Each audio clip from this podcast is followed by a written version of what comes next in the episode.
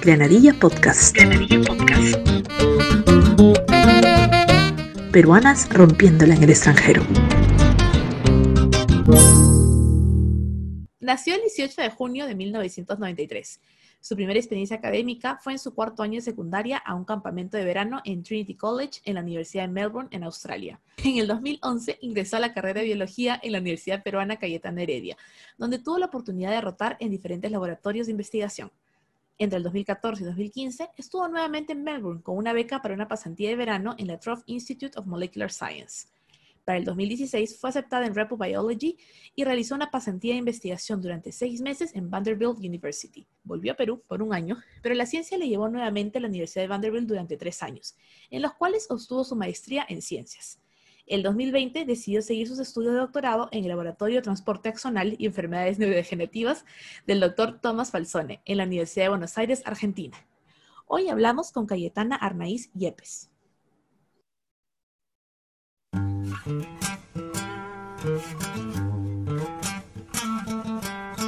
Dilo, Marco. Algún día verás que me voy a morir. Amándote, amándote, amándote. Algún día sabrás lo que ha sido vivir. Amándote, amándote, amándote. Quizás comprenderás Hola Cayetana, bienvenida a Granadilla Podcast. Hola Ana Lucía, gracias por invitarme. gracias a ti por estar con nosotros el día de hoy. Y bueno, me gustaría comenzar preguntándote cómo fue tu experiencia en Australia, que fuiste a un campamento cuando recién estabas en el colegio, ¿no? Entonces, ¿cómo fue toda esa experiencia de ir literal al otro lado del mundo?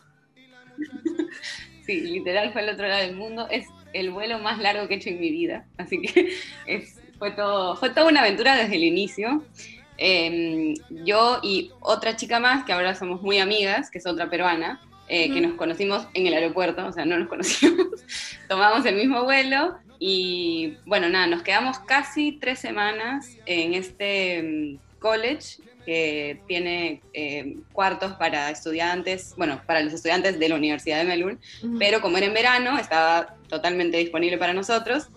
Y eh, fueron tres semanas donde fui a, asistí a cursos, a clases con profesores de la universidad, todo en inglés, eh, cosa que, bueno, mi colegio era eh, la mayoría de clases en inglés, pero no todas, obviamente, y era una, un acento distinto, o sea, todo era nuevo, la realidad es que todo era nuevo. Eh, Melbourne me pareció increíble, me pareció una ciudad hermosa, y nada, conocí a mucha gente de muchos países además, sino de, de distintos lugares. Así que fue, fue una experiencia muy enriquecedora, me encantó. Buenísimo, ¿no? Qué genial de pronto también tener esa oportunidad desde tan joven de poder experimentar eh, la vida en el extranjero, ¿no? Que de hecho es diferente y te va abriendo un poco más la mente. Y bueno, has estado ahí como escolar y luego también como universitaria, entonces me gustaría desde ambas perspectivas, haciendo un, un consolidado de ambas de pronto, ¿cómo definirías Australia? Para aquellos que de pronto dicen, oye, me encantaría ir, has tenido ambas experiencias, ¿cómo la definirías? Yo creo que, bueno, hablando particularmente de Australia, eh, para mí fue un país que me, como me abrió la cabeza. Eso fue lo que pasó.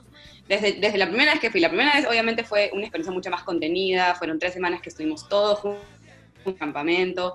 Eh, si bien sí hicimos como tours fuera de, las, de, de, la universidad, más que nada era pasar todo el tiempo en, dentro del college. Pero la segunda vez que fui, ya como universitaria, como dices, al inicio me costó mucho, porque es como que, no sé, fue distinto, fue, como me di cuenta que estaba por mi cuenta y era como, fui a, en esta segunda oportunidad a hacer una pasantía de investigación donde eres más independiente, obviamente, académicamente. Eh, esperan más de ti, porque no es que va un grupo de chicos a experimentar lo que es la universidad, sino es que vas tú sola y empiezas a rotar en laboratorios. Las primeras semanas me costaron bastante, porque creo ocurre cuando te mudas a un lugar nuevo, ¿no? Eh, me sentía muy sola, pero a las pocas semanas me contacté con, que esto siempre pasa también, me contacté con dos, dos personas peruanas que, conocidos míos tenían allá y me hice muy amigo de ellos y empecé a salir, empecé a conocer la ciudad, a pasear y ahí fue donde me di cuenta de lo increíble que era un país como Australia, ¿no? Yo estuve, o sea, me quedé en Melbourne principalmente, pero pude, tuve la oportunidad de viajar a, a pequeñas ciudades alrededor y lo que más me llamó la atención era la, no sé cómo explicarlo, pero es como la tranquilidad que transmite la gente. O sea, es un, para mí, o lo que yo sentía era que, a diferencia de otros lugares en donde he estado, que, o sea, fuera de mi país, eran personas, o sea, los australianos son personas que no corren en la vida, como que, que, que se toman su tiempo para todo, que no es que tienes que estudiar y luego trabajar y luego hacer posgrado, sino es como, bueno, si ahora necesito estudiar, lo voy a hacer, veo que me interesa, lo pienso bien, es como que tienen esa dinámica de que la vida no es para correr, que a mí me, me llamó mucho la atención. Eh, me encantó, sí. Qué importante es eso también, porque a veces estamos acostumbrados a correr tanto que no disfrutamos las cosas que hacemos, porque siempre estamos pensando, ¿y ahora qué tengo que hacer? ¿Y ahora qué tengo que hacer? Entonces también es interesante aprender esto de los australianos. Tomemos nota todos los que somos acelerados, que podemos ir un poquito más despacio. Y bueno, hubo un episodio que ya tenemos en Granada. Obviamente depende. O sea, hay... Perdón. No, no, adelante, adelante, dime. No, yo creo que, o sea, solo para agregar a esa idea, ¿no? que creo, o sea, no sé si, no lo quiero como generalizar a todos los australianos, o, yo creo que eh, también hay un factor importante que es la estabilidad que te puede dar una, una, un lugar, ¿no? El lugar donde vives, que también, o sea, te permite, te da el privilegio de, de andar en calma, ¿no? Como Eso sí es cierto. Con tus tiempos, con tus estudios, con tus ambiciones, es como, yo creo que Australia tiene, tiene una estabilidad en todos los sentidos, eh, hace que las, las, personas tengan la capacidad de esperar si quieren estudiar, esperar si quieren trabajar, esperar si quieren buscar como su, su afición en la vida, ¿no? Uh -huh. Pero sí, no, no, era un, era un comentario. no, no, pero está bueno, está bueno el comentario. Y bueno, había un episodio, tenemos un episodio con Paola que está en Maryland, donde hablamos de Repu, ¿no? Y me gustaría que nos cuentes un poquito más sobre eso y por qué es tan importante tener espacios como Repu. No, Repu, la, la verdad es que fue como el, el empujón que, que se necesita porque no es fácil como peruana, como estudiante de, de ciencias en, en, Lima, conseguir contactos y lograr, o sea, y tener la oportunidad de salir fuera, ¿no? No es porque compites con obviamente un pool de estudiantes de todo el mundo, entonces es muy complicado a veces encontrar pasantías. Y justamente eso es lo que Repu hace. Eh, le da la, eh, es una red de científicos peruanos que eh, le da la oportunidad a estudiantes solo peruanos de todas las carreras en ciencias, eh, la mayoría, no sé si todas, pero casi todas las carreras científicas, a encontrar laboratorios eh, donde puedan ir por una uh -huh. pasantía y todo esto es gratis, totalmente gratis. Simplemente tienes que postular y bueno, a mí, gracias a este programa, eh, se me dio la oportunidad de rotar en un laboratorio de biología celular en la Universidad de Vanderbilt, con, bueno, es una universidad increíble y con un eh, centro de investigación como muy reconocido. Eh, y todo esto gracias a esta red de científicos peruanos, que es increíble. No, sí, es importante tener justamente esa red de científicos para seguir, uno, eh, averiguar, creo yo, las oportunidades que hay, ¿no? Porque a veces uno no sabe, uno entra a Google y Google tampoco es que te muestre todo lo que hay, ¿no? Entonces, Exacto. justamente con esa red de contactos que uno empieza eh, a ampliar más su horizonte, a ver qué oportunidades hay. Y es así también como tú, bueno, vas a Estados Unidos a hacer tu maestría, ¿no?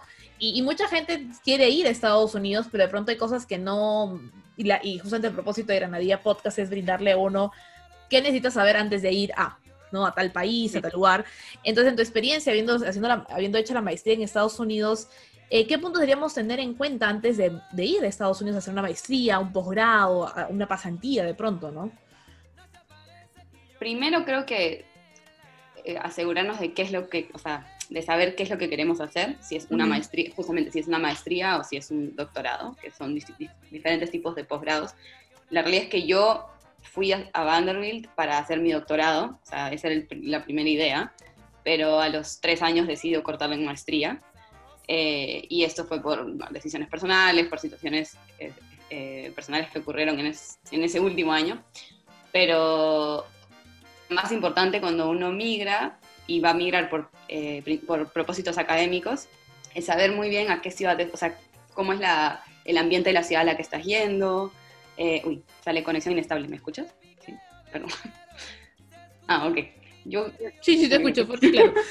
eh, sí, creo que los puntos importantes eh, a considerar cuando estás yéndote a vivir a otro país por, eh, por temas académicos es conocer bien la ciudad, de, no necesariamente físicamente conocerla, pero como saber a dónde estás yendo, no sé qué tan grande es, cómo es el transporte público, cómo consigues alojamiento o, dónde puedes alquilar, cuáles son las zonas donde podrías conseguir un mejor departamento. Si es, que tiene, si es que la universidad tiene la posibilidad de que te quedes dentro de la universidad, o, o sea, en, el, en el campus, o tengas que buscar un departamento de manera independiente. Y después también, o sea, tenés que considerar qué es lo que buscas de la universidad, ¿no? Como si es que te gustan los profesores, has, leído sobre las investigaciones que hacen en el caso de biología, ¿no? Em, si es que es una universidad que está, en el caso de mi carrera, que las investigaciones están asociadas más a la parte clínica o son ciencia básica meramente, eh, si es que eso es lo que más te interesa, eh, qué, tan, qué tantas colaboraciones hay, es como, depende mucho de, de lo que estás buscando y las eh, o sea, en base a eso haces preguntas sobre, sobre la universidad, ¿no? Y sobre sus profesores. Bacán, bacán. Creo que sí es importante siempre tener un esquema, ¿no? De, los, de lo necesario para saber a dónde te estás yendo, sobre todo si es por un largo tiempo, ¿no? Porque si al final es por dos semanas, bueno, ya va, ¿no? Pero si va a estar un año, dos años, tres años, seis años por un doctorado, pues va cambiando la, la idea un poquito de lo que necesitas saber antes de mudarte. Y hablando de doctorado, me gustaría, por favor, en un idioma así sencillo, básico, para aquellas que no somos científicas y escuchamos este, este podcast, ¿en qué consiste tu doctorado? Ahora me mudé a Buenos Aires soy becaria doctoral de eh, la Universidad de Buenos Aires y el laboratorio de mi jefe eh, tiene como tema principal estudiar el transporte axonal en enfermedades neurodegenerativas. Es decir, trabajamos con neuronas, ya sea neuronas humanas, que diferenciamos de células madre en cultivo, o eh, con neuronas murinas de ratones, que extraemos de cerebros de ratón. Em, y lo que estudiamos es qué procesos a nivel celular están defectuosos cuando eh, hay alguna mutación asociada a una enfermedad neurodegenerativa eh, o cuando inducimos un cuadro de enfermedad, por así decirlo, en, en nuestros, en nuestras células. Em, sí, eso estudiamos. no sé si es un idioma para que todos lo entiendan. O sea, sí, no, pero estamos hablando de, de enfermedades tipo Alzheimer, tipo Parkinson, cosas así. Exacto, sí. Eh, ¿Y, lo que buscan entonces qué es? ¿Es este curarlo o, o, cuál es el objetivo al final? Eh, o sea, el, objetivo a gran escala y macro obviamente siempre es como, bueno, eventualmente vamos a poder entender la enfermedad tan bien que quizás se pueda desarrollar una terapia eh, en base al conocimiento que se desarrolla en el laboratorio pero no es un laboratorio que busca curar el Alzheimer per se, es, como generar conocimiento sobre los procesos celulares que pueden estar eh, asociados a la enfermedad, ¿no? O bueno, o defectuosos en un... O sea, lo que, sobre lo que ocurre en la cabeza cuando esa enfermedad va avanzando y todo lo demás. Exacto, sí. Vaya, me parece a mí me parece súper interesante porque entiendo también entonces que está asociado, por ejemplo, a tipo demencia senil. Sí, eh, o sea, eso es, es que eso es importante porque son enfermedades muy complejas y muy dispersas también. Es como, existen muchos eh, síntomas o, bueno, formas de diagnosticarlos o características de las enfermedades que se interpolan. O sea, por ejemplo, una persona con Alzheimer tiene ciertos síntomas que también puede, y ciertos, eh, ciertas características que también puedes encontrar en un paciente con Parkinson o en un paciente con demencia frontotemporal. O incluso, bueno, la demencia senil es como una definición más eh, más generalizada, ¿no? Más general cuando no se sabe qué tipo de demencia o qué enfermedad per se tiene. Pero eso es uno de, de los grandes como desafíos de no solo diagnosticar y luego obviamente tratar, que es que son enfermedades muy complejas, con, con cuadros muy dispersos, muy distintos, casi a veces como eh, personales, no sé, es, es, claro. es tan variable que hace difícil su diagnóstico y su tratamiento, obviamente, ¿no? y su cura, que hasta ahora es como que no existe. No, sí, claro, sí, no, te, hacía la pregunta y como que la, aclaración, porque bueno, mi abuelo sufrió este, en algún momento ¿no? de, estas, de estas cosas y, y, es un proceso largo y es un proceso complicado y que, realmente hasta ahora no lo entendemos y como tú dices, es muy personalizado, por decirlo así, ¿no? Hay pacientes que les da de una manera, hay pacientes que les da de otra manera, y es como que, oye, ¿no? Y qué interesante saber que se están haciendo investigaciones al respecto, que quién sabe, aunque sea en un mediano plazo, habrán una especie de tratamiento, no de cura de pronto, ¿no? Pero de tratamiento, de prevención también, ¿no? Exacto. De prevención para que, que no llegue a, ese, a, esas, a esas etapas en donde ya no puedes hacer nada. Claro. Y bueno, esta investigación la estás haciendo en Argentina. Y Argentina es un país vecino, ¿no es cierto? Hablamos el mismo idioma, Sí. pero aún así, pienso yo, yo estaba en Colombia, dentro de, Latinoamérica, eh, hay ciertas diferencias culturales, ¿no? Entre los argentinos y los peruanos, y me gustaría que, que habláramos un poquito de eso. Sí, eh, como dices, a pesar de ser eh, países vecinos, muy cercanos, siempre uno como se da cuenta que no porque hables el mismo idioma eh, significa que, que sea como sea Lima, ¿no? O sea, como tu país o mi ciudad. en. Eh, hay diferencias, son menores que las que yo encontré o las que yo percibí en Nashville, viviendo en Estados Unidos, que para mí era como otro planeta. Pero sí, ahora estoy tratando de pensar como qué diferencias específicas. Eh, no lo sé. no, no se me ocurre ninguna experiencia, como algo es- específico que yo diga, ah, es totalmente distinto a Lima. Mm, déjame pensar. Pero, por ejemplo, las jergas, asumo yo que hay Ah, jergas en sí. Argentina y que son... Te ayudo, te soplo la respuesta. Sí, sí, sí. Una, eh, la, la forma de hablar, los, la- las como expresiones que tienen, a veces no las entiendo. Y a la vez, a veces ellos no me entienden a mí. Algo que Claro. me parece muy gracioso, que es una diferencia que me he dado cuenta que es como súper puntual, es cómo se llaman la- a, la- a las ropas, a como las prendas de vestir. Nosotros Ujú. tenemos palabras que no son jerga, o sea, cl- claramente no es una jerga, tipo llamarle a una casaca casaca o a una chompa una chompa, pero acá lo dices y nadie entiende. o sea, no lo dicen así, lo dicen totalmente distinto y es muy loco porque es como, siguen hablando castellano, o sea, no, no, Claro. no deberían haber tantas diferencias, creo. Pero mm, eso es uno, por ejemplo, sí, las distintas palabras que usan. Eh, ah, y otra cosa muy interesante que también descubrí cu- cuando me mudé, es que, bueno, tienen como una, un amor, una pasión por el helado. Están obsesionados Mm. con el helado.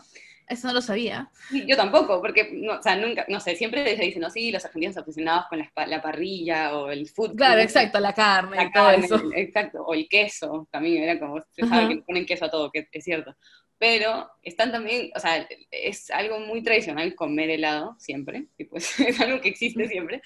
Y lo más, lo más loco que, que me pasó fue que estábamos en una reunión con, con amigos, con gente, no sé, y era una reunión en la noche, obviamente, no sé, estábamos tomando, está- estábamos conversando, y era ya como casi medianoche, y un- alguien de la nada dice, bueno, ¿y si pedimos un helado? Y era como, ¿qué? ¿A medianoche? Tipo, yo no pediría helado a medianoche, No. vino, tipo, no, no se me ocurriría pedir helado. a. Claro. Y, pero a nadie le pareció extraño, entonces, y ya luego me he dado cuenta cuando he ido a otras reuniones, es que sí, tipo, siempre es normal pedir helado a las 12 de la noche en una reunión. Pero bueno, sí, son cosas, cada uno, y son cosas que no las experimentas, creo, hasta que no en serio vives, porque si vienes como turista, Claro. No, sí, no lo vayas a una reunión, pero te van a sacar, o sea, vas a salir a algún lado y pedir un helado en un restaurante no es tan raro, ¿me entiendes? Como- Claro, claro, claro. No, pero sí, interesante, claro, y lo que tú dices es muy cierto, ¿no? A veces, claro, lees ciertas cosas del blog de viajeros, ¿no? 10 cosas que tienes que saber para viajar Sí. a la Argentina, que no es lo mismo a 10 cosas que tienes, que tienes que saber cuando ya vives en Exacto. Argentina, ¿no es cierto? Que es totalmente diferente. ¿Y el clima cómo es a comparación de Lima, no? En Buenos Aires hace mucho más frío que en Lima, mucho, mucho más frío, y es mucho más húmedo. Es lo caso, porque Mm, yo tampoco sabía esto, pero Buenos Aires solía ser un pantano. Entonces tiene una- Ah. un clima muy húmedo, eh, que es diferente al clima, digamos, húmedo de Lima, porque Lima sabemos que también es húmedo, pero es un Claro. clima de mar, o sea, está cerca, está en la costa, está cerca Ujú. eh, a esta brisa marina, ¿no? Entonces aquí se, se- se siente distinto, o sea, obviamente Buenos Aires está en la costa también, pero eh, eh, es enorme, entonces hay una parte que llega al mar y hay otra parte que es el delta, que está en, en la costa del río, digamos. Entonces lo hace como más pantanoso, lo hace húmedo en, en verano, y en invierno llueve mucho eh, y también tienes días de, de mucha humedad. Entonces eso lo hace diferente. Así que vamos a tener friecitos y nos vamos para Argentina. Y bueno, por último me gustaría preguntarte, eh, yo sé que tú eres bióloga, ¿no? Y de pronto hay muchas niñas, muchas adolescentes que están considerando la carrera y a veces es considerada una carrera más para hombres o qué sé yo, ¿no? Entonces, ¿qué le dirías a estas niñas adolescentes que les interesa estudiar biología? Sí, yo creo que lo interesante es que, en verdad, afortunadamente, en los últimos años, la cantidad de, de mujeres, de chicas, que siguen las carreras de ciencias, sobre todo la de biología, es cada vez más alta. Incluso desde mi año, antes de mi año, ya éramos más mujeres en la carrera que hombres, o sea, en proporción. Eh, así que, claro, esa, esa creencia de que sí, la ciencia no es para, ni, no es para mujeres, creo que finalmente se está como eh, rompiendo o terminando. El único problema es que cuando, cuando uno sube más en los puestos, digamos, en los niveles académicos, la cantidad de mujeres empieza a disminuir. Se ve este fenómeno, ¿no? Que hay más, más niñas, una densidad mayor de mujeres eh, en, en, la, en, la, etapa de la, de la, universidad, en la etapa universitaria, y luego cuando vas subiendo en los niveles eh, académicos, eh, empiezas a ver cada vez menos chicas. Eh, y creo que la única forma de combatirlo es como dándole visibilidad a, las mujeres en ciencia, ¿no? Que es, creo que una de las formas de hacerlo es, por ejemplo, por esto, este podcast que, has creado. Em, y lo otro que les digo es que para mí, bueno, a mí me encanta la ciencia, soy muy curiosa y creo que eso es lo que me llevó a estudiar biología. Eh, así que para las personas que tienen preguntas sobre cómo funcionan los seres vivos y qué pasa dentro de, no sé, una célula o dentro de eh, una planta, dentro de otros modelos o otros animales. Creo que la biología es la carrera más divertida que puedes elegir. Y también decir que ser científica, o bueno, ser bióloga, muchas veces, no en todos los casos, porque también hay otras vías, eh, que eso también es algo que no se conoce mucho. El biólogo no solo es científico no solo es eh, profesor, digamos, eh, puede ser comunicador científico, puedes trabajar en industria, puedes trabajar en farmacéuticas, eh, puedes trabajar, bueno, parte de la comunicación científica es, por ejemplo, ser un reportero científico, que también es algo que me interesa mucho, pero, em, ay, ¿cuál era la idea final? Tenía un cierre esto. había un cierre, gente, había un cierre.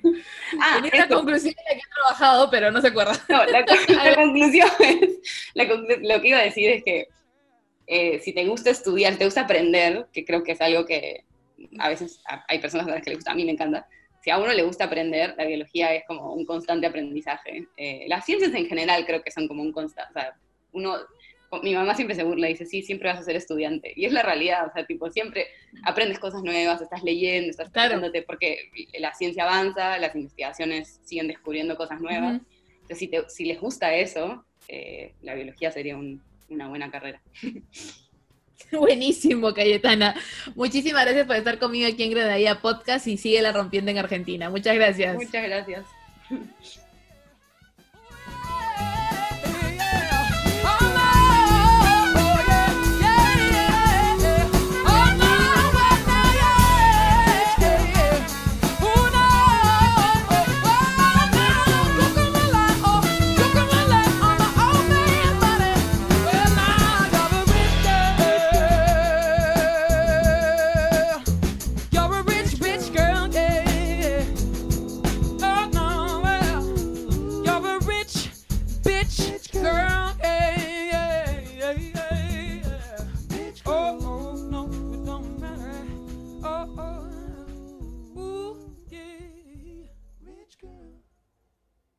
invito a seguirme en Instagram. Estoy como Granadilla Podcast, todo junto. Escríbeme, etiquétame, quiero conocer a quienes me escuchan. Gracias por escuchar. Granadilla Podcast. Granadilla Podcast. Peruanas rompiéndola en el extranjero.